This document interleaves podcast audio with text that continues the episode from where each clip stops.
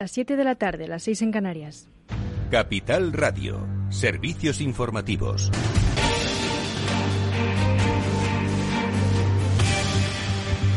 Buenas tardes.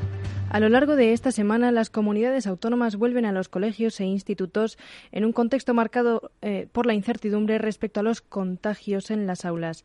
Las comunidades y la ministra de Sanidad, Carolina Arias, Darias plantean esta tarde en la Comisión Interterritorial la posibilidad de que los alumnos vacunados no hagan cuarentena si se descarta infección tras mantener un contacto estrecho con un positivo por COVID.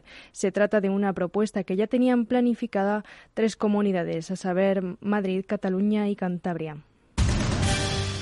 Y el Consejo de Ministros de este martes ha aprobado una nueva ley de formación profesional, sustituyendo la del franquismo, que plantea aumentar los periodos de prácticas en empresas, así como facilitar el paso de una FP a un grado universitario. Así ha defendido la ministra de Educación, Pilar Alegría, la nueva ley de FP.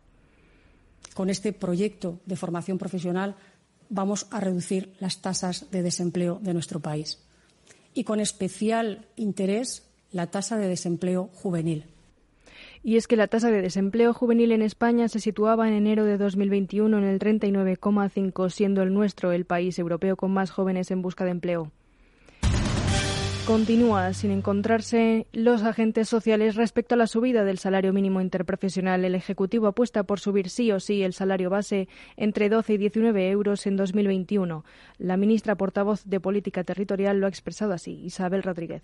Eh, creo que es muy importante eh, atender a estas personas, a estos trabajadores más vulnerables que no tienen cobertura de convenios eh, colectivos y que al final se remiten a este salario, que es el salario mínimo en nuestro país. Por tanto, mantenimiento del compromiso, incremento inminente, como anunciaba el presidente, y una perspectiva social que nunca perdemos, y es que esta recuperación ha de ser justa. Antonio Garamendi, presidente de la COE, propuso en los micrófonos de Capital Radio la semana pasada un salario mínimo interprofesional territorializado. Hoy solicita la prórroga de los ERTE y mantiene la negativa a subir el SMI en la actualidad, por la que sí apuestan el Gobierno y los sindicatos. El secretario general de UGT, Pepe Álvarez, ha valorado así la postura de la patronal. En realidad la patronal ha ido dando diferentes excusas, eh, desde hacer un salario mínimo interprofesional para cada comunidad autónoma, eh, parece que cuando se habla de la unidad de mercado, en otros casos se las vestiduras, en este caso eh, se plantean poder hacerlo. a mí me parece que la patronal debe de decidir si quiere continuar la senda del acuerdo. El secretario general de Comisiones Obreras ha coincidido con Garamendi en la necesidad de alcanzar un pacto para mantener los ERTE.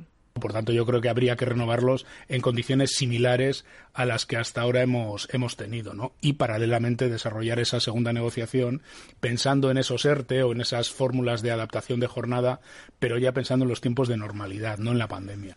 El Observatorio Fiscal de la Unión Europea descubre actividad de 36 bancos sistémicos europeos en paraísos fiscales, entre los cuales se encuentran cuatro españoles, Santander, BBVA, Bankia y Sabadell. El HSBC es el banco que lidera el ranking, que registra un 60% de sus beneficios en el paraíso fiscal de Hong Kong. Y la apertura del año judicial sigue en el centro de la polémica por la renovación del Consejo General del Poder Judicial en funciones y pendiente de un acuerdo desde hace tres años. En los próximos meses se esperan sentencias y pronunciamientos que podrían perjudicar tanto al PP como al PSOE. El líder del PP, Pablo Casado, asevera que su partido no puede asumir la responsabilidad sobre el, sobre el bloqueo que sufre el Poder Judicial y, pese a todo, se ha prestado ante los medios a renovar los órganos constitucionales. Yo quiero dejarlo muy claro. Ni el Partido Popular ha bloqueado la renovación de órganos constitucionales, ni el Partido Popular está renunciando a su responsabilidad constitucional y europea, ni el Partido Popular renuncia a sus principios ni cambia de opinión. Lo hace el Gobierno, es su opinión. Pero no podemos aceptar esta campaña de desprestigio y de propaganda que están haciendo para seguir controlando el único poder que no controlan y renovar la ley del Poder Judicial antes de renovar el Consejo es la propuesta del Partido Popular contra la que ha cargado la ministra portavoz Isabel Rodríguez y ante el intercambio de reproches entre los partidos mayoritarios el diputado de Compromiso en el Congreso de los Diputados Joan Baldoví ha interpelado directamente al presidente del Consejo General del Poder Judicial y del Supremo, Carlos Lesmes, a quien ha avisado que si quiere la renovación del órgano, entonces debería dimitir. Es todo hasta aquí el boletín informativo. Continúen informados en capitalradio.es. Les dejamos en Afterwork con Edu Castillo.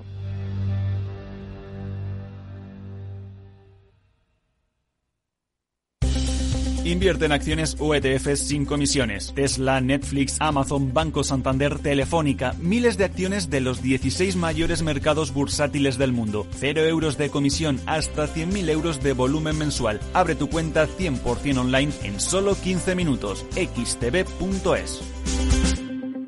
Riesgo 6 de 6. Este número es indicativo del riesgo del producto, siendo uno indicativo del menor riesgo y 6 del mayor riesgo. Nunca tuvimos tantas ganas de dejarlo atrás.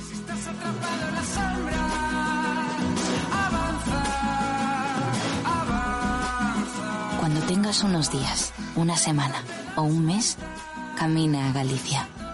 Año Santo Xacobeo, Xunta de Galicia.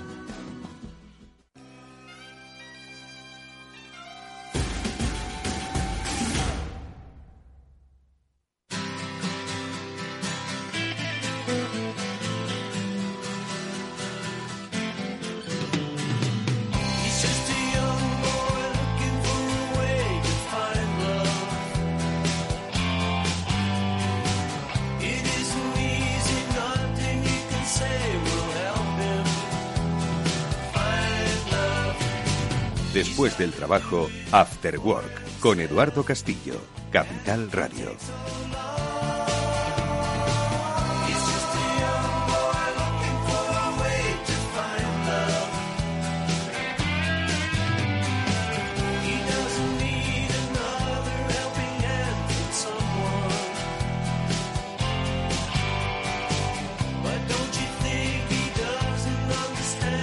Tal amigos? Buenas tardes. Bienvenidos al After Work de Capital Radio que ya comienza hoy todos dispuestos a hacernos preguntas sobre la economía y la vida.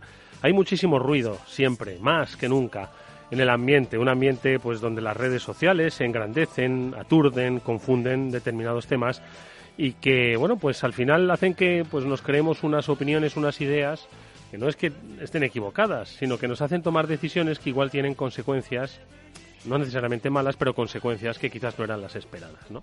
Bueno, pues aquí nos vamos a hacer preguntas para dar respuestas, eh, unas respuestas, ojo, eh, no son respuestas definitivas, unas respuestas sobre los grandes temas o los pequeños temas que suceden en nuestra vida económica, que es pues prácticamente toda la vida que nosotros hacemos, ¿no? Sí, sí, desde que nos despertamos hasta que nos acostamos, somos economía andante, aunque luego la revistamos de emociones y cosas así. Bueno, pues hoy las eh, preguntas, como siempre, las vamos a formular, se las vamos a formular a Félix López y a Chimo Ortega, que como sabéis, bueno, pues son periodista economista con los que nos gusta hacer reflexión, repreguntar al mismo tiempo sobre esas grandes cosas que ocurren en la vida.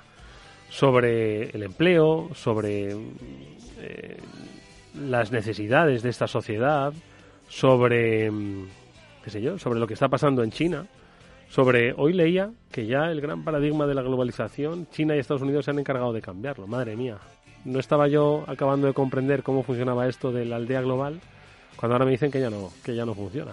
Bueno, pues de todo eso hablaremos, como digo, a lo largo de esta hora de After Work, que como siempre espero, pues sea eh, entretenida, instructiva y eh, alimente vuestra capacidad de reflexión. Insisto que nosotros aquí nos vamos a dar doctrina, sino que vamos a hacer que vosotros, bueno, pues con las reflexiones que aquí se van a contar, las incorporéis a vuestro proceso reflexivo de la vida y luego pues las decisiones de manera libre y absolutamente independiente las toméis allá, allá donde estéis.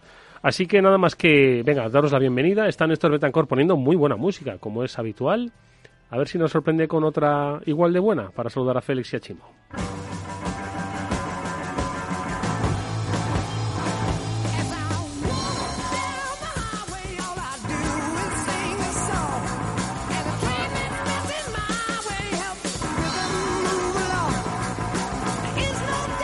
Si la música reflejase que refleja el estado de ánimo, ¿qué es lo que le pasa a Néstor? Está con ganas de romper, odia septiembre, dice. Pero bueno, tan mal mes no es, al final no es siquiera la mitad del año, ya está como quien dice todo el pescado vendido. Félix López, ¿qué tal? Muy buenas tardes, amigo. ¿Qué hay? Muy buenas tardes. Septiembre, el mes de septiembre, para muchos ese mes de madre mía, tengo que volver al trabajo desde ese parón ¿no? vacacional, aquellos que pueden volver al trabajo, ojo. ¿eh? Eh, pero no es mal mes porque en realidad el año está como quien dice liquidado, ¿no, Félix? Bueno, no creas, a mí todavía me queda pescado por aquí. muy bien, muy bien. ¿Pero buen pescado o ya es morralla con la que se hace buen caldo? De primera calidad. A mí, a mí la parte final de año me gusta más que la primera. No me digas. Pero la parte final del año puede cambiar el año. Eh, sí, esperemos, ¿no? Porque el año no va para muchos cohetes. Igual mejora de repente, vete a saber, ¿no? Así que vamos a tener un poco de confianza porque, bueno, llevamos ya un tiempo en el que las cosas pues no, no, no están nada bien, ¿no? Y, además mm, el futuro se ve bastante oscuro, ¿no? En cuanto a que podamos solucionar este problema mundial tan acuciante.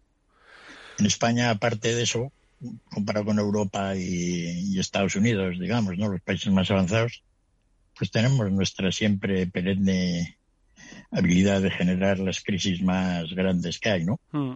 Meternos en jaleos económicos que son realmente de sí, sí. Mm. Bueno, pues eh, venga, del final de año y del buen material que tienes, vamos a hablar. Vamos a hablar también, ojo, de cosas que, insisto, nos llaman la atención. De los camioneros, que se necesitan camioneros. Lo decíamos ya en los programas antes del verano, que es que se necesitan camioneros, que es que el volumen de necesidad de transporte eh, por carretera es enorme. El otro día hablaban del, del, desabastecimiento del Reino Unido, ¿no? Pues por muchas cosas, no solo derivadas del Brexit, sino de, pues eso, de que no hay camioneros que puedan llevar, pues en, en su justa medida la demanda de productos de, de las islas. Hablaremos de un tema que me has propuesto, que me gustaría saber, ahora que nos expliques un poco, que es eso de, de lo de las propinas de los camareros, ¿no? Que todavía en España, pues es algo que no acaba de estar así como muy bien definido, ¿no? En Estados Unidos y otros países ya, bueno, pues digamos que es un paso obligatorio, ¿no? Ese pago por propina. Y aquí, bueno, pues, pues la gente lo da. Hay, hay, hay, hay sitios donde no se da, pero es normal que no se dé, no lo sé. Bueno, pues de eso hablaremos. Y luego de inmobiliarias en China, que eso es otro, otro tema que, me llama mucho la atención. Y, y, un capítulo que también destacaba sobre una crisis alimentaria en Sri Lanka de la que no solo vamos a, hacer eh, eco, sino que también vamos a aprender lecciones. Pero antes, Félix, déjame que salude al gran Chimo Ortega. Chimo, buenas tardes. Gran, gran, buenas tardes. ¿Qué tal, ah, amigos y qué tal, oyentes? Bueno, grande, grande, pues no, igual que me fui, ni mucho más ni mucho menos. Oye, ¿tú qué? ¿Cómo, cómo, te gustan los septiembres o no te gustan? Para el business del, del, automóvil, los últimos años de, o sea, los últimos meses del año son de fiesta. Yo no sé si son, si ya son, siguen siendo de fiesta, aquello de sacar, sacar al mercado para, para cumplir un poco con la expectativa de matriculación con la que habían empezado el año. Yo no sé si eso ya se acabó. Se han acabado muchas cosas, ¿eh? Hoy debería ser de fiesta, ¿vale? Porque hoy precisamente es el día de prensa del salón, del antiguo salón de Frankfurt, del IAA, que ahora se celebra en Múnich, con un formato muy raro, es decir, eh, un pabellón en el que está toda la industria relacionada con la movilidad y los componentes y grandes pabellones por la ciudad de Múnich, por las plazas de Múnich, de, los prácticamente de los pocos fabricantes que han ido, porque prácticamente han ido los fabricantes alemanes y Renault. Te lo podría definir así. No ha ido ni el grupo Stellantis, no ha ido ni, por ejemplo, de, del, del grupo Volkswagen no ha ido SEAT y no ha ido Skoda, a pesar de ser un salón en Alemania. Es decir, que han faltado casi todos y aún así se han presentado muchas cosas, todas eléctricas prácticamente, pero con una incógnita. No sabemos cuándo ni cómo las vamos a poder producir si no hay microchips, con lo cual es un salón bastante rarito, hay que decirlo, tanto por la falta de muchos fabricantes a pesar de que las marcas alemanas han tirado la casa por la ventana, como por eh, la incertidumbre que hay sobre la capacidad de producción de, la industria del automóvil sin esos microchips. Madre mía, es que, ¿qué, pasa? Que no hay, lo decía Félix el otro día, ¿no? Que es que o no hay capacidad de producción o no hay capacidad de transporte de los microchips. Félix, ¿esto tiene que ver todo con la logística, el problema logístico al que nos estamos enfrentando y de precios o qué? No, yo creo que la logística tiene poco que ver en esto, porque eh, los microchips son cosas caras, no se pueden mandar por avión y no, no, no, no es un problema, es un problema de, falta de, producción, ¿no? Y entonces, pues, está ocurriendo lo que el gran Chimo nos ha contado, ¿no? Que los fabricantes, pues, no, no, no van a alcanzar los niveles de producción que tenían, que tenían esperados, ¿no? Así que es un problema gordo, porque no parece, en realidad todos los problemas gordos se van a solucionar en el 2021, en el 2022, ¿no? Allá a mediados. O sea que estamos, la electricidad, la pandemia, los microchips, todo estamos tirando al año que viene para ver si... Chinchima. Digo que a mí eso me suena cuando en 2017 y 2018, ¿vale? El mundo parecía que se acababa en 2020 porque luego no había nada más. No había planes para después de 2020, en ninguna industria, en ningún sector. Todo se acababa en 2020. De repente empezaron a aparecer los planes para no cumplirlos, porque los hemos incumplido todos, pero, eh, pero parecía que se iba a acabar el mundo. Y ahora parece lo mismo. Vamos a aguantar a ver si no se acaba el mundo hasta 2022 o hasta 2023. No pero había, pero he visto unas previsiones de BMW de fabricación de coches eléctricos hasta el año 2030. Sí, de hecho. Donde confían fabricar un millón de unidades. Sí, eh, a ver, aquí todo el mundo nos tiramos a la piscina, sobre todo porque los fabricantes de coches, y dado cómo está, que es un borrador, pero cómo está la legislación europea en este momento, el otro día hablábamos con, con una eurodiputada y nos lo contaba que, que había, se había apretado mucho y todos eh, ya están anunciando que a partir de 2030 ya solo van a fabricar coches eléctricos. Entonces las previsiones que tienen que dar son en línea con que su marca subsista. No puedes anunciar que BMW va a empezar a fabricar solo coches eléctricos en 2030 y que va a fabricar menos de un millón de unidades, porque toda la marca desaparecería. Eh, con, con, la escalada de costes que estamos teniendo, con lo cual todos tienen que dar eso, pero también eso, Félix, tú que eres un viejo analista de los sectores, yo recuerdo cuando las empresas en mi sector daban cifras de matriculaciones a primeros de año, expectativas de matriculaciones que ya nadie se atreve a darlas, y tú sumabas todo y en el mercado español se iban a vender 7 millones de coches. es así. Mm. Una, una, pregunta, Chimo. ¿El precio medio de venta de los coches ¿Está subiendo o bajando? Subiendo. Los coches cada vez son más caros. Mira qué bien. Como todo. Cada vez son más caros por modelo y cada vez es más caro el precio medio de venta de los vehículos, tanto de nuevos como de usados. Lo que se está disparando ahora mucho eh, es el mercado de usados, el ratio del mercado de usados, no tanto el volumen. La mayoría son coches de más de 5 o 8 años, por ejemplo, pero sin embargo el precio medio de los coches está subiendo mucho porque como no hay vehículos ni nuevos, ni usados, ni de ninguna manera en el mercado, pues están subiendo mucho el precio medio de los coches, tanto de los nuevos como de los usados. Ley de oferta y demanda, Félix. Sí, pero ya sabemos que las leyes de la oferta y la demanda son peculiares, ¿no? Exacto. Porque cómo funcionan los mercados, fíjate que esto igual les beneficia a los fabricantes de vehículos. Es que yo siempre, cuando pasan... como a los productores de energía eléctrica en España, ¿no? Exacto, los costes porque cuanto más suben los costes, más se gana. Exacto. Yo cuanto, cuando pasan estas cosas siempre observo el índice entre ventas y facturación y normalmente el gap de bajada de ventas no se corresponde con el gap de bajada de facturación. Eso quiere decir que, hombre, no se gana lo mismo, es verdad, en mi sector no se suele ganar lo mismo, pero bueno, adaptamos el mercado para no perder tanto, ¿sabes? Mm. Mm. Bueno, pues estamos en una etapa, una etapa de muchos sectores, ¿no? Ya estamos viendo el de los microchips peculiares, el de la energía eléctrica en España carquiano, el tema del transporte marítimo supercarquiano también, ¿no? En el cual, pues, cómo se reduce la producción, pues termina realizándose unas subidas de precios espectaculares que beneficia a los fabricantes de coches. Eso, eso pasa en mi sector también. Lo que pasa es que ya te digo, no es tan exagerado, pero pasa. Mira, por ejemplo, te voy a poner un caso. Eh, eh, Volkswagen, el año pasado, en mitad de la pandemia, en agosto, cuando acababa de estar tres meses cerrado, el precio de los medios de los coches subió 2.000 euros.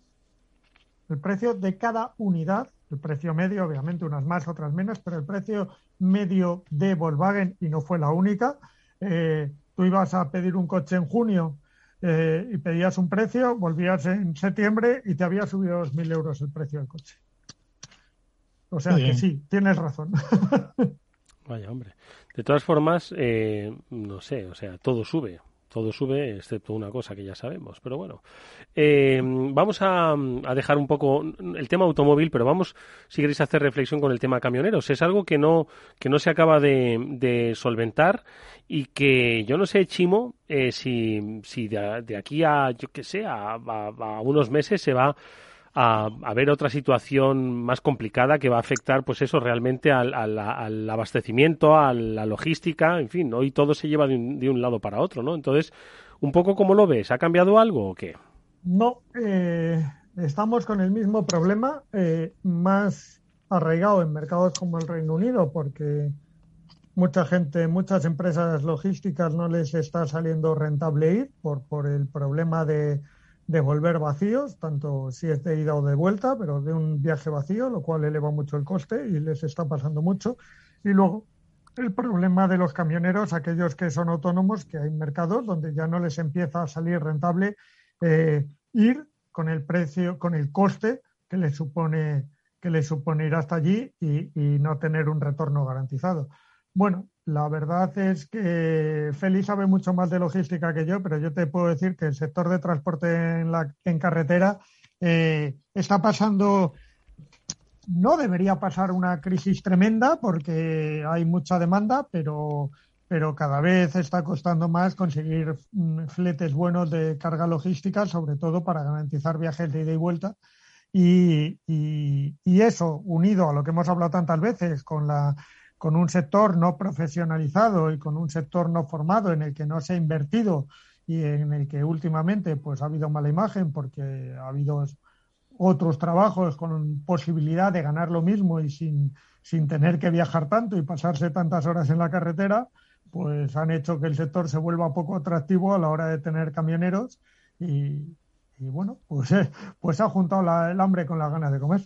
Feliz. Sí, en Estados Unidos están tratando de relajar la ley de inmigración para importar camioneros. Claro, es que es, un, problema mundial. 50.000 o 100.000 camioneros, ¿no? Una cosa que, que, bueno, por lo visto la gente no quiere ya conducir más, ¿no? O comparativamente con otros sectores.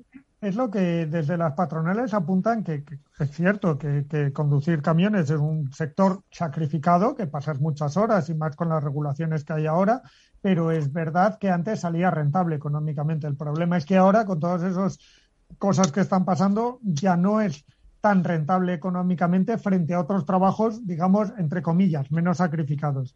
Eh, en España, las últimas estadísticas, solo en España, decían que faltaban entre 10 y 15 mil conductores.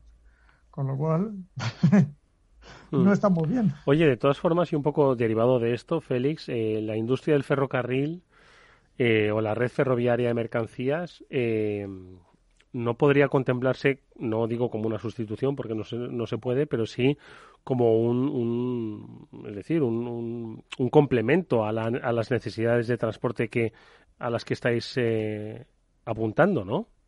Sí, aquellos países que puedan tener una red de transportes ferroviarios de mercancías, pues más adecuadas que quizá la española, pues, pues les beneficia, ¿no? De todas formas, yo creo que muchos de los problemas del transporte están con lo que es el transporte más bien, no tanto a larga distancia, también, ¿no? Sino un poco todo este incremento de demanda de, de, lo que en teléfono se puede llamar la última milla, pero en camionero se podría llamar las últimas 10 millas. ¿no? Es decir, un poco el reparto de toda esa paquetería que ahora nos hemos vuelto todos locos, ¿no? Con ello. Sí. Entonces, ahí parece que hay un problema, ¿no? Que está generando un poco el problema, el problema de lo demás, ¿no? Y, bueno, ese es un problema irresoluble, porque ahí el ferrocarril no, no sé, dentro de poco, cuando esperemos, ¿no?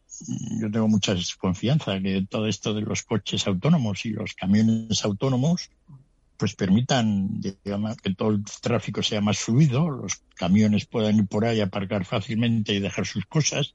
Y yo creo que en el tema de la logística, con todo esto de la cosa autónoma, que todavía quedarán bastantes años, pues va a haber una gran mejora, ¿no? Sobre todo a la hora de, todo esto del reparto final, ¿no? Hmm. Pero mientras tanto, pues estamos atravesando esa etapa, ¿no? Claro, como dice alguien, pues cuando hay escasez, pues que suban los salarios, ¿no?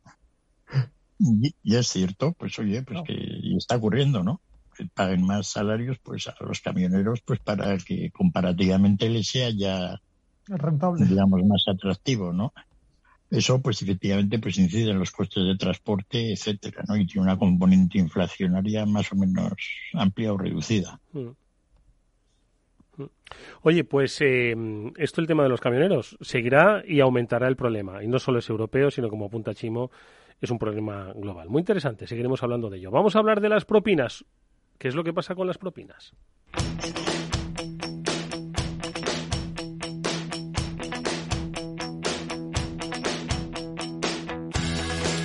Pues me lo decía Félix, ¿qué pasa con las propinas de los camareros? ¿Vosotros soléis dejar propina? Sí, ¿no? O sea, no conozco a nadie que diga, no, no, yo propina no dejo. Dejarás más o dejarás menos, pero siempre se deja algo de propina, ¿no? Félix, ¿tú dejas propina? Yo sí, pero hay mucha gente que no, ¿eh? Más de lo que yo pensaba.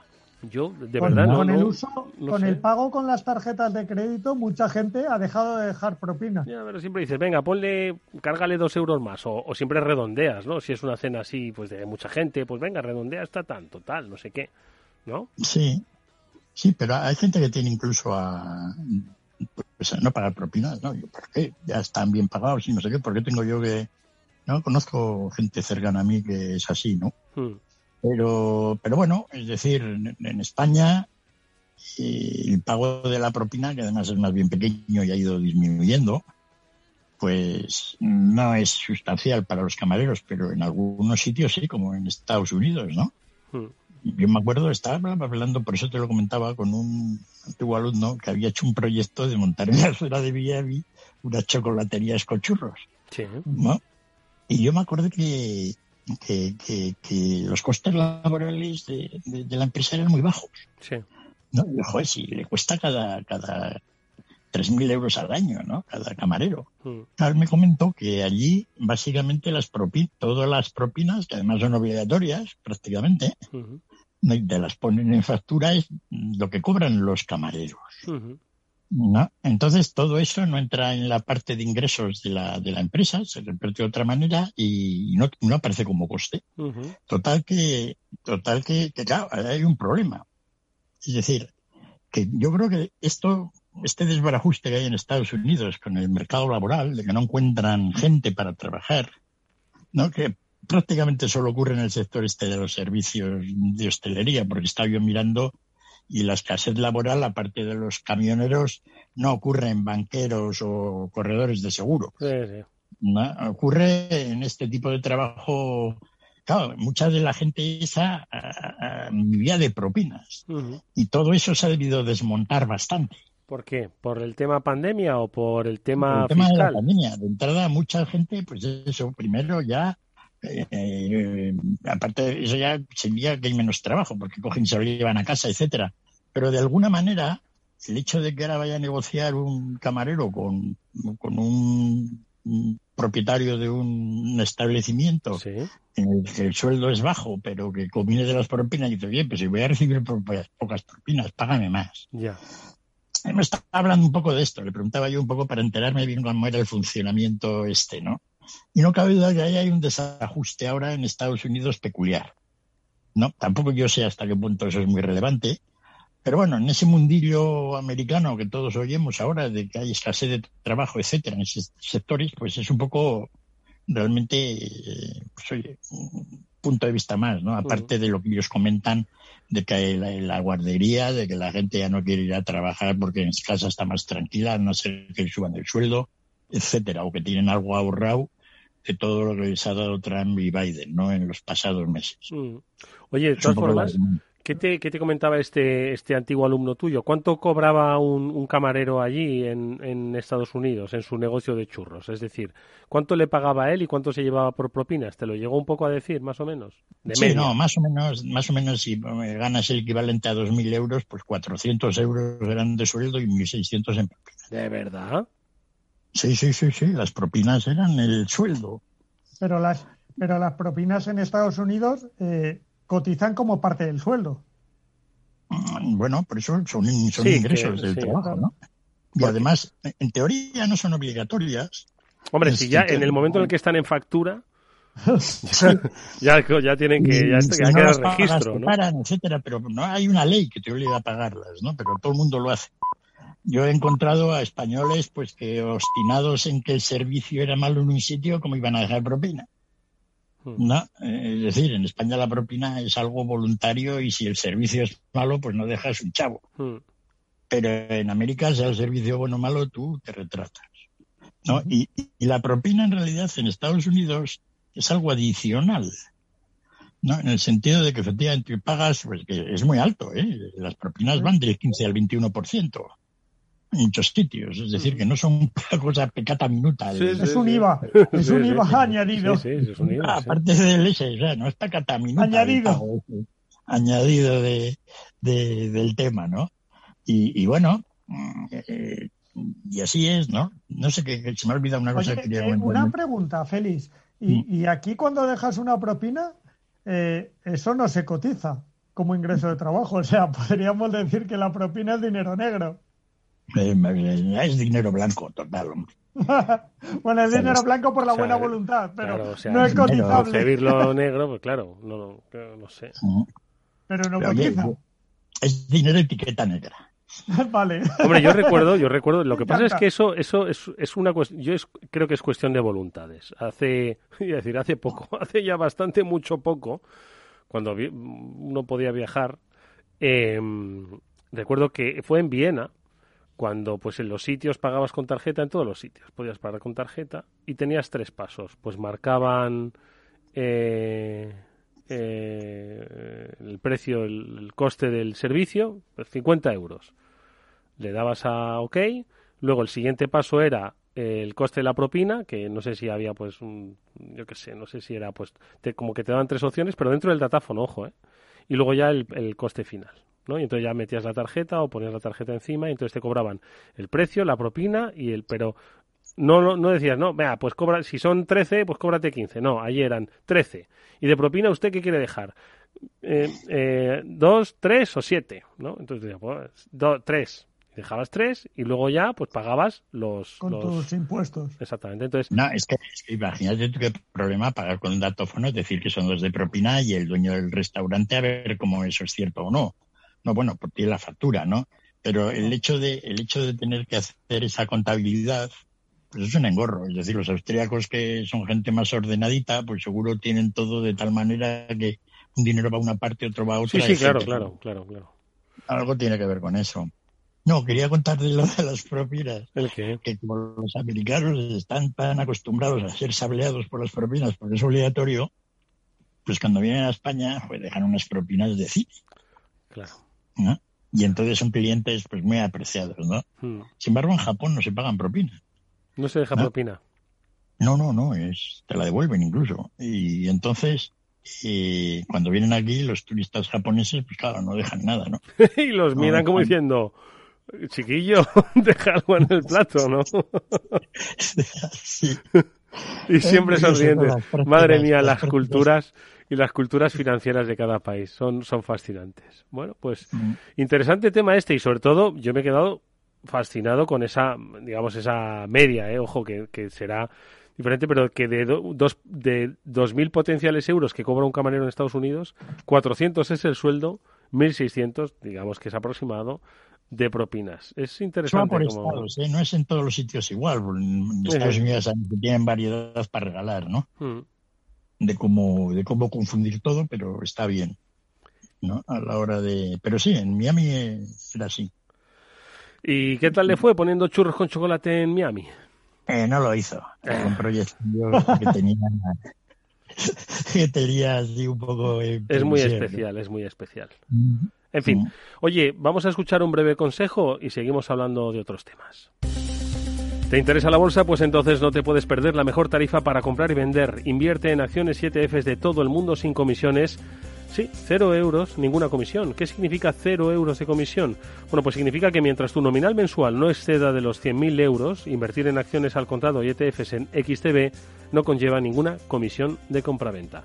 Entra ahora en xtb.es y comprueba lo que te estamos contando. XTB es más que un broker online.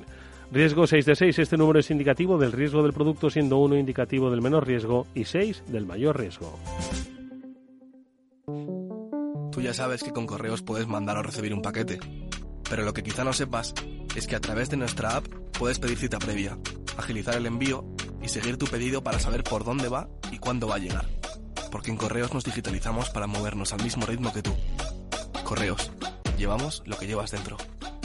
Eduardo Castillo en Capital Radio, After Work.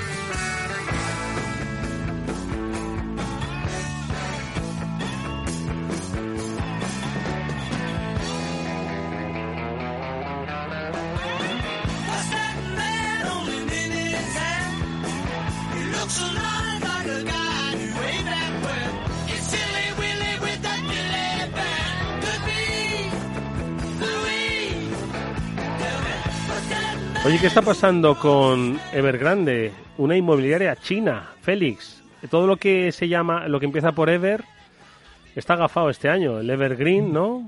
¿Y ahora qué pasa? ¿Os acordáis, no? Del barco. Oye, ¿ha salido ya del canal o sigue ahí? No, salió ya, salió ya hace tiempo, ¿no? Y pagaron un, no sé, no se ha dicho cuánto, pero yo calculo que de 300 o 400 millones de dólares y el barco ya salió, llegó a Ámsterdam, creo, y allí descargó lo que tenía, ¿no? Y el barco andará por ahí feliz. No, creo que le den muchas ganas de volver a cruzar otra vez el canal de Suez. No, se va a ir por, Lo menos, por lo menos al capitán. se va a ir por el cabo de, de Buena Esperanza este que decían, ¿no? Sí, es curioso que a raíz de aquel entonces es cuando el tema de los fletes marítimos empezaron a, a desmadrarse, ¿no? No sé hasta qué punto eso podía afiliar, porque mucha gente empezó a mandar los barcos, no, pero yo creo que yo fue pequeño, por el cabo de, Buena Esperanza, ¿no? En vez de meterlos por el canal. Mm. Yo creo que esto le ha perjudicado mucho, como ya hablamos, al canal de Suez, a su el trato que ha dado al barco, porque ahora la gente se lo planteará, ¿no? ¿Qué pasa si mi barco va por el canal, le pega una corriente de aire y se bloquea? Mm. ¿No? Pues eso lo tenía que tener resuelto el canal, no yo. ¿No? Y ahí lo hicieron, yo creo que muy mal, ¿no? Eso le va a costar al gobierno de Egipto cientos de millones de dólares en poco tiempo, ¿no? De, derechos. la gente va a pagar menos por cruzar el canal. Y luego, y luego, bueno, así está, ¿no? No, estos de Belgrande, que además son grandes, pues la mayor inmobiliaria del mundo, yo creo, ¿no? Pues tiene una deuda de 300 mil millones de dólares. Madre mía. Una cosa casi. Y bueno, ¿Qué ha pues hecho? ¿Pero qué ha hecho? ¿Compró mucho suelo? ¿Qué pasa? ¿Pidió muchos créditos a las cajas de ahorro? ¿Qué es lo que pasó? No, España, ah, no, que esta es China, perdón, que es China, que no es española, es China. Les podemos dar lecciones, ¿no? De lo que probablemente tiene mucho suelo, ¿no? Que toda la legislación ya china de cómo los gobiernos locales se financian aparte de, con la venta de, y nada, pues que, no tiene cash flow suficientes para pagar las deudas, ¿no? Y entonces está creando unos problemas. Quizá yo lo veo demasiado, como yo siempre estoy viviendo la próxima crisis financiera china desde hace cinco años, ¿no? Y no acaba de llegar, hasta los hombres aguantan allí tenazmente. Pues claro, estoy empezando a ver como todo ese tingladillo chino de deuda, ¿no? La mayor burbuja financiera de toda la historia de la humanidad ya de lejos. Antes era la española, pero la china ya está cogiendo unos colores realmente no inmobiliaria, curiosamente, que la burbuja inmobiliaria china no llega al tamaño de la española, pero en cuanto a sí toda la economía, ¿no? Entonces, yo estoy viendo a ver que cómo los gobiernos chinos pues empieza a resolver todos estos problemas que se le van a ir acumulando, ¿no? Hmm. en, breve. Y entonces, pues claro, este es un ejemplo muy paradigmático. Es decir, es quizá la empresa más relevante en este tema, ¿no? Y a ver qué, a ver qué ocurre, ¿no? Por eso es un tema, los mercados de la, acción de la empresa, las acciones de la empresa, pues han caído un 80%. Pero ¿cómo es posible que se haya endeudado, tanto y no, no, no es capaz de dar salida? Pues la demanda de, casas en China debe ser fascinante. Sí, pero en principio, bueno, pues no se venderán tantas o no las habrán hecho en los sitios donde la gente las promociones no han sido las adecuadas. Eso es lo que me imagino que está la gente preocupándose, ¿no? Porque a la hora de hacer un salvamento de esta empresa, pues los activos como son. Los terrenos que tienen sirven para algo, se construirá. Y bueno, en principio, pues no debería tener un problema mayor, ¿no? Pues Dado, pero, pero bueno, Os cuento, os cuento una cosa. Esta, esta empresa tenía una, bueno, sabéis que tienen de todo, pero tenía una filial que se llamaba Evergrande New Energy, que se dedicaba al vehículo eléctrico. Esta filial valía pues más casi que la matriz, valía 87 mil millones de dólares. Eh, para que os hagáis una idea, por ejemplo, más de Ford y, eso triplicaba casi el valor de su matriz. Bueno, pues ahora ha bajado un 90% también en bolsa porque la expectativa es que la van a vender, porque es de las compañías que, que Pero hacía coches eléctricos esta filial. Exacto. Y, la, la, expectativa se dice que es que van a tener que vender porque, porque para poder refinanciar parte de la deuda, porque otro problema que, que tienen es que parece que la banca acreedora, ante los problemas que se le puede venir, le está pidiendo que empiece a vender filiales e historias de la parte más rentable de la compañía. No, si ahora va a venir, ahora va a venir, ah, lo que falta ahora es que venga una empresa europea de la vieja Europa a comprar las chinas, que es lo que pasaba, ¿os acordáis? Lo que pasaba al contrario, ¿eh? No, Exacto. Si, no tuviesen esas restricciones a la entrada de capital extranjero, ya estaba alguna, ya estaba una PSA ahí oliendo el mercado chino, ¿eh? Pues no lo dudes, a nuestro a nuestra Estelantis que compra en todos los lados le, encantaría comprar una empresa china de vehículos eléctricos con los volúmenes que esta gente tiene. Hombre. Lo que pasa es que ahora la, mentalidad de comprar a China ha cambiado un poco desde Occidente, ¿no? Es decir, la gente está ahora, todo esto que han hecho con las empresas de tecnología, pues no ha ayudado, ¿no? Exacto. A que China sea un lugar ahora donde uno vaya contento para invertir. Y luego esa tradición que siempre tienen los chinos de que malamente van a dejar que nadie se vea nada de allí, ¿no? Entonces, mm, no sé, veremos lo que, lo que va ocurriendo. Entre otras cosas, eh, están construyendo 40 centrales térmicas de carbón. Estaba yo viendo lo que había yo visto a principios de año, cuáles son los planes de inversión de este año, ¿no? Y mientras nosotros aquí estamos con el ciclo combinado del gas a precio de solomillo, pues los, los chinos pues están construyendo este año 40 centrales térmicas. De Con lo cual van a pasar, sí, con lo cual van a pasar de tener 1.100 centrales térmicas a tener 1.140. O sea que, pero y eso dentro de lo del cambio climático y lo de las emisiones como que no, no, no, no está en la agenda. No está en la agenda. En el año 2060, por lo visto, van a ser carbón neutral, ¿no?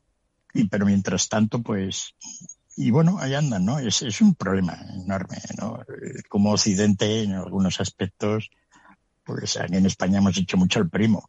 Claro, te das cuenta de por qué no ha habido ninguna oposición a centrar las centrales térmicas españolas de carbón, pues porque a los fabricantes de la industria eh, hubieran ganado menos con ellas, ¿no? Que no tenerlas es un enorme chollo, ¿no? Es curioso, pero así es, así es de triste. Es decir, una central que produce más barato, si digo, pues el, dueño de ella, pues oye, tenla, ¿no? Pero tal como funciona el mercado eléctrico español, ¿no? Que cuanto más te suben los costes de la unidad marginal, más ganas, ¿no? Una cosa impresionante, ¿verdad? Es decir, eh, normalmente cuando los costes suben, pues a un fabricante no le va bien comparativamente, a ver cómo lo pasa al consumidor, etcétera. Pero en España no. En España diseñamos un mercado que cuanto más suben los costes del gas o de los permisos de CO2, las licencias de CO2, pues más gana la industria eléctrica, ¿no? Porque ingresan por 100 y pagan por 15. Entonces, es genial. Impresionante. Es decir, en España, el que diseñó esto debía estar, sería zumbado. Porque ya hemos contado aquí las peculiaridades del mercado eléctrico español mayorista. Sí. ¿no? pequeños detalles conducen a mucha. Pero es que hay cosas que son realmente de, de, nada, ahí está, ahí están, a ver cómo nos lo arreglan esto, porque como ya hablamos la semana pasada, pues menudo panorama. Menudo panorama. Oye, Félix, eh, digo por no, por no caer otra vez en el tema de la luz y la electricidad, que es que es incomprensible y es irresoluble por lo menos a corto plazo. Entonces, podemos eh, malgastar minutos de radio que además, como van por energía eléctrica, pues son caros. Entonces estamos contribuyendo, ¿no? Los debates están contribuyendo. Entonces vamos a hablar de otra cosa para no, para no poner la cama de más. Em, un último tema.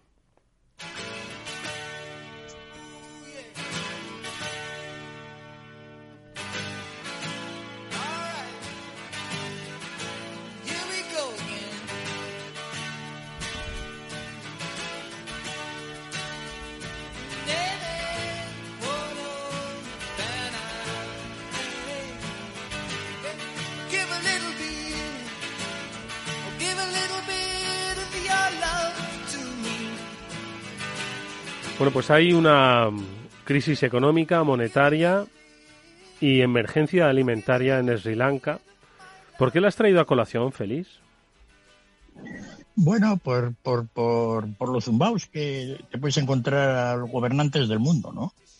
Es decir, y realmente lo que hace es sufrir a la gente, ¿no? Resulta que me llama un conocido que el hombre, pues ya hace tiempo, llamó para preguntar un poco qué le parecía cómo organizar un negocio de importación en Europa de especies de Sri Lanka.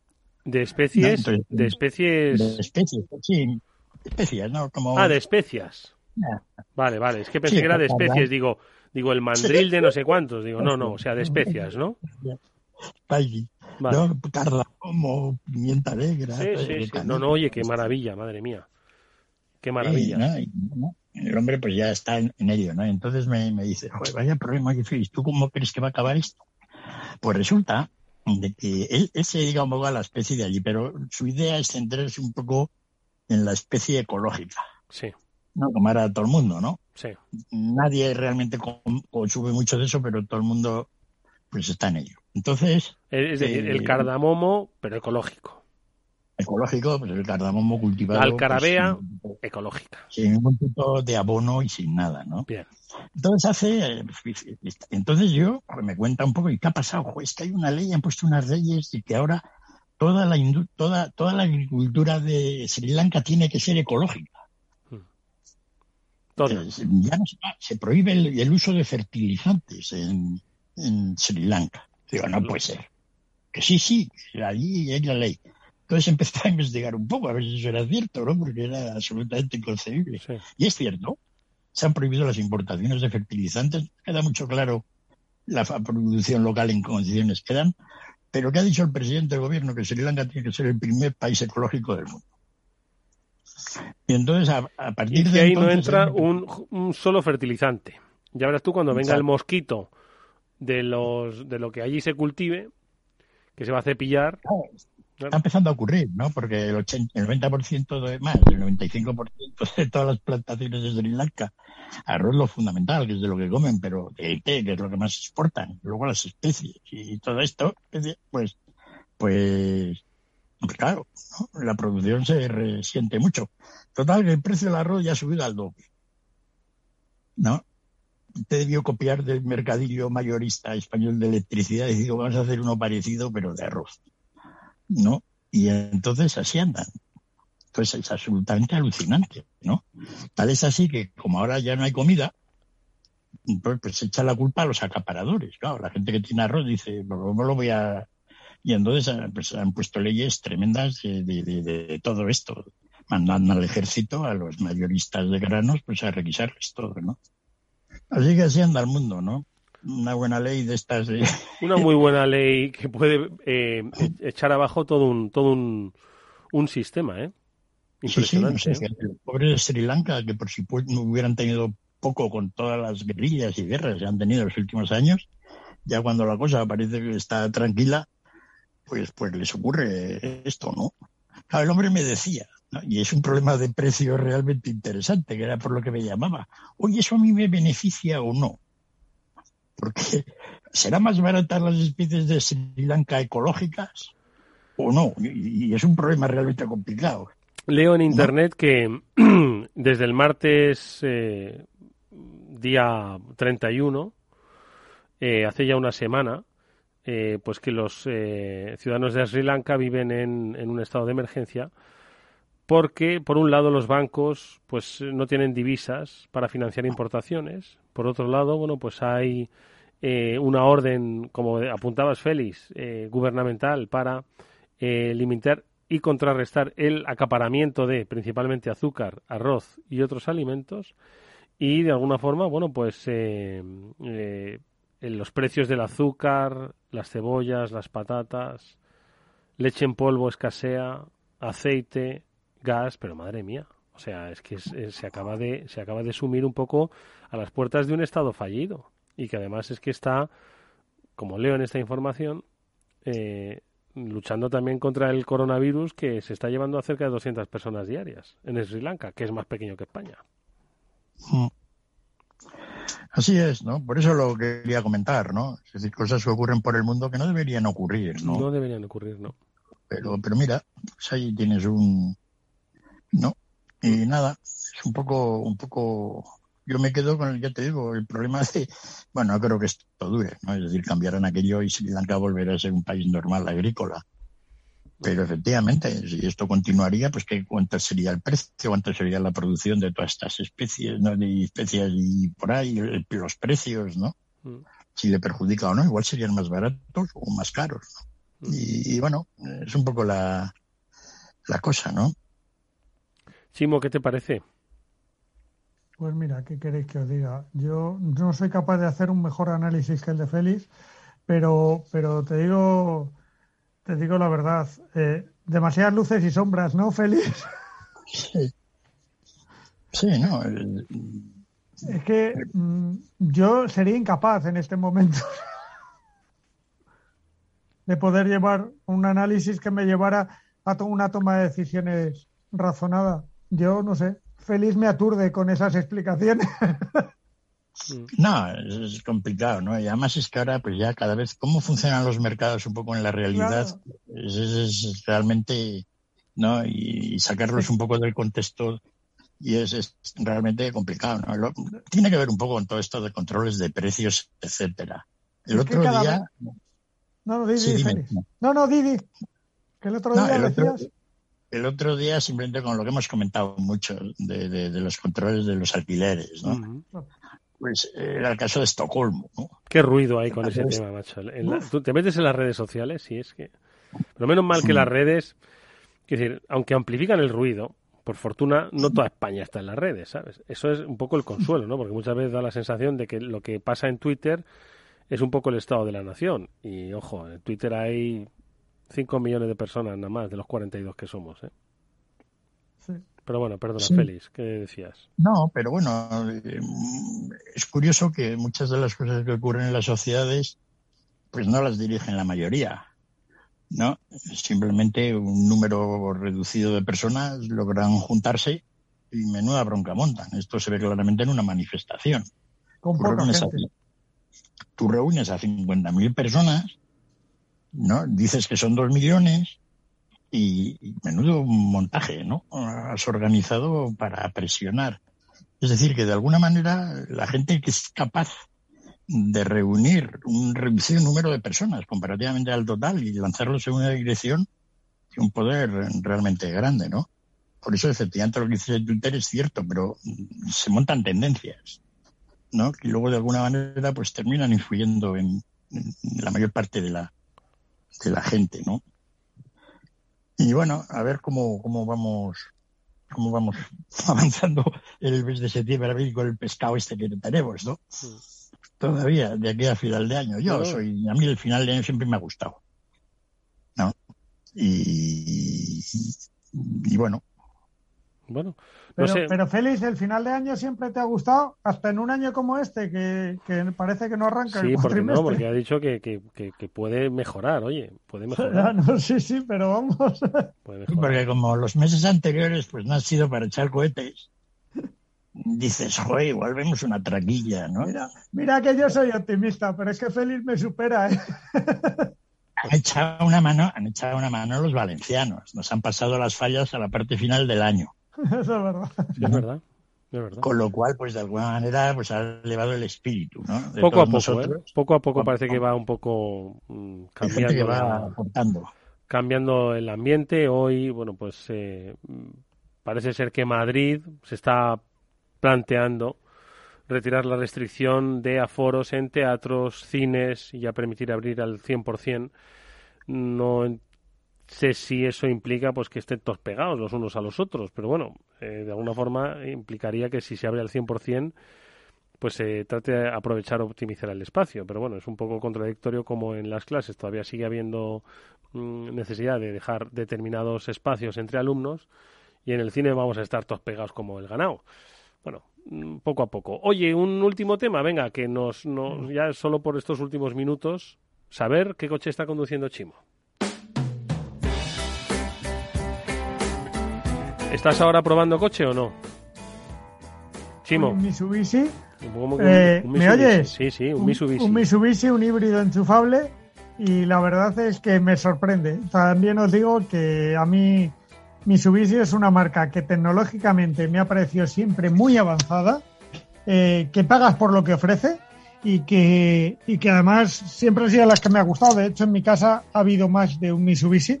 y, me he vuelto a reencontrar con la marca con este modelo. Mira que yo te iba a preguntar, digo, ¿quién se compra un Mitsubishi? Es decir, o sea... Chimo Ortega, de vez en cuando. ya lo sé, ya lo sé. Félix, ¿tú te comprarías un Mitsubishi? No tengo nada en contra de Mitsubishi, pero no sé, como que... Oye, ¿qué coche te vas a comprar? Pues me voy a comprar un Renault, ¿no? Nada, Mitsubishi suena bien. Pues yo me compraría antes un Mitsubishi y voy a decir esto y me van a matar, un Mitsubishi y un Renault, pero los dos son parte de la alianza, no por eso, Por eso, por eso. No lo sé, ¿no? Entonces, bueno, ¿y está bien entonces el Mitsubishi?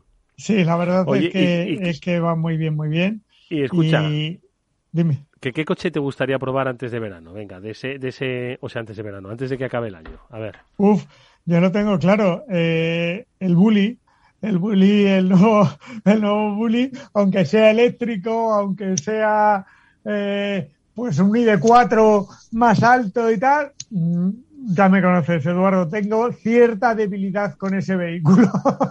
Bueno, bueno. Ayer, Yo tampoco sé cuál es. ¿Cuál es el bully ese? Es la furgoneta típica de Volkswagen de los años 60, en ah. una versión mucho más moderna, eléctrica y, retocada, que, ya hemos visto en algún salón, pero que todavía no hemos podido probar, y es el coche que me apetecería probar. ¿Cómo se escribe? Bully. La que, iban los hippies en los años 70. Bully. Exacto, B-U-L-L-I, y si lo metéis, eh, Volkswagen Bully os va a salir, y es una versión futurista de aquellas mm, furgonetas Volkswagen de los años 60. Yo esa, yo esa he pilotado alguna. Yo también, pero no por viejo, sino porque me han gustado siempre.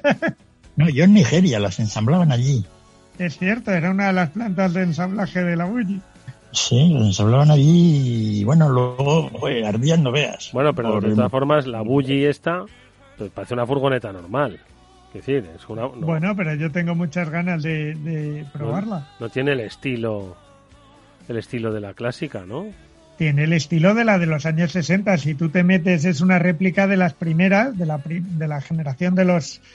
Sobre todo de la del 66, diría yo. Si, si te metes en las, en las fotos de la clásica del 66, verás como, a ver, está modernizada y tal, pero se, se dan bastante aire. ¿eh? Por cierto, ¿sabéis que alguien ha pagado 140 y pico mil euros por un dos caballos? ¿Por un Charleston? ¿Qué Sí de fábrica sin usar. Estaba ahí escondidito, de los últimos que se fabricaron en el año 90.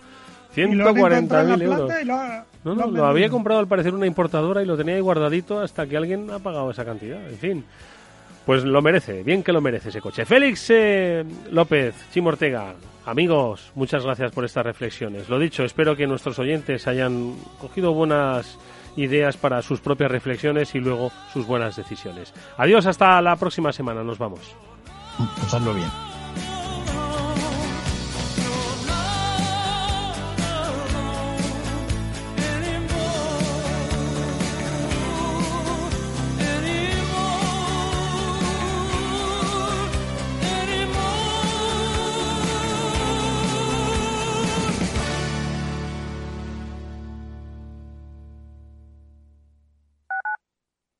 Escuchas Capital Radio, Madrid 105.7, la radio de los líderes.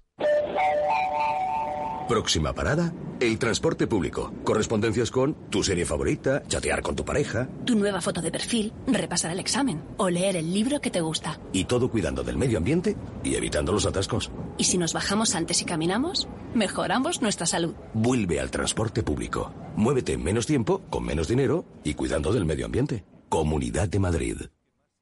Gráficas Naciones. Más de 50 años de experiencia en el sector de las artes gráficas. Apostamos por la última tecnología tanto en impresión offset como en digital y gran formato. Realizamos todo tipo de impresión. Tarjetas de visita, folletos, libros, vinilos, decoración y montaje de stands. Más información en el 91 629 2145 o en gráficasnaciones.es.